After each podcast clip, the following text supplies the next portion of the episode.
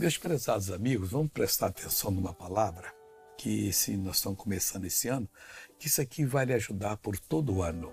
Romanos 1,16 Porque não me envergonho do Evangelho de Cristo, pois é o poder de Deus para a salvação de todo aquele que crê, primeiro do judeu e também do grego. Olha, grava, guarde essa palavra com você. Nunca se envergonhe do Evangelho, a boa notícia a respeito de Jesus.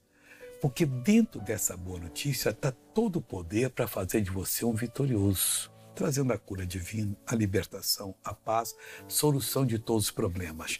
Primeiro é do judeu, que é descendente de Cristo pela carne. E depois nós temos aqui do grego, daquele que não é gentil, vamos falar assim.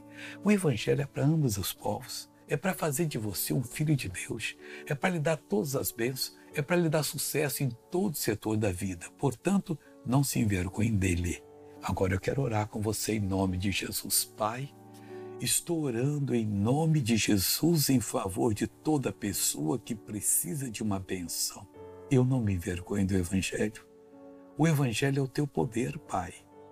Pai, eu vou usar o teu poder agora. Eu digo, demônio, pega tudo que é seu e solte essa vida.